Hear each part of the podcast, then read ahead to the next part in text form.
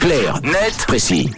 Alors on parlait hier, euh, Tom, de notre taille. On reste dans le thème aujourd'hui, puisqu'on s'intéresse aux girafes. Les girafes dont le nombre euh, a chuté de façon spectaculaire au cours des dernières années. Oui, on pourrait presque parler d'extinction silencieuse, Mathieu. Pour planter le décor, on estime qu'au cours des trois dernières décennies, les populations de girafes ont baissé de près de 40%.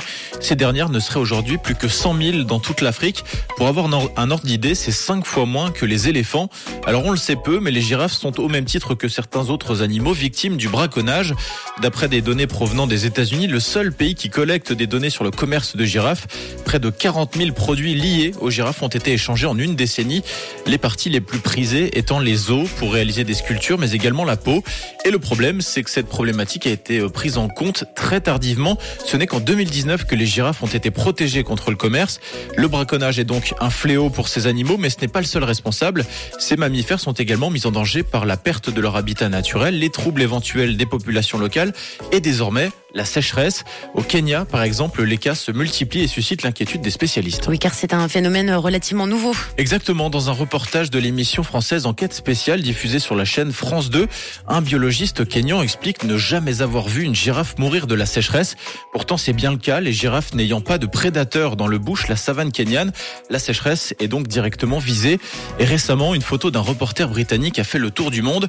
On y voit six girafes comme imbriquées les unes aux autres, mortes déshydratées sur le sable du désert n'ayant plus de quoi se désaltérer. Une photo qui a totalisé un demi-million de vues sur le compte Instagram de la chaîne BBC et qui aura peut-être le mérite d'alerter les consciences. Mais le biologiste se veut moins optimiste. Il explique à la chaîne française qu'il a fallu cette crise climatique pour que soit prise au sérieux le danger d'extinction qui menace ces animaux et que c'est toute la région qui est en train de mourir à cause de la pire sécheresse que la région ait connue. Une sécheresse qui menace par-dessus le marché le bétail et les éleveurs.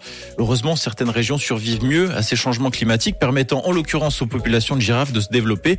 En Ouganda, par exemple, le pays pourtant voisin du Kenya, le nombre de girafes a été multiplié par 6 lors de ces quatre dernières décennies, notamment grâce à l'augmentation des mesures de protection dans les zones protégées. Merci Tom en tout cas hein, d'avoir pris la, mesure du phénomène euh, ce matin, dire qu'il y en a encore certains qui, qui sont prêts à dire que tout ça n'existe pas.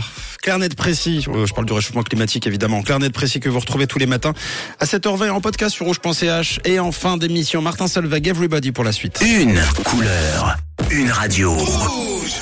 Rouge.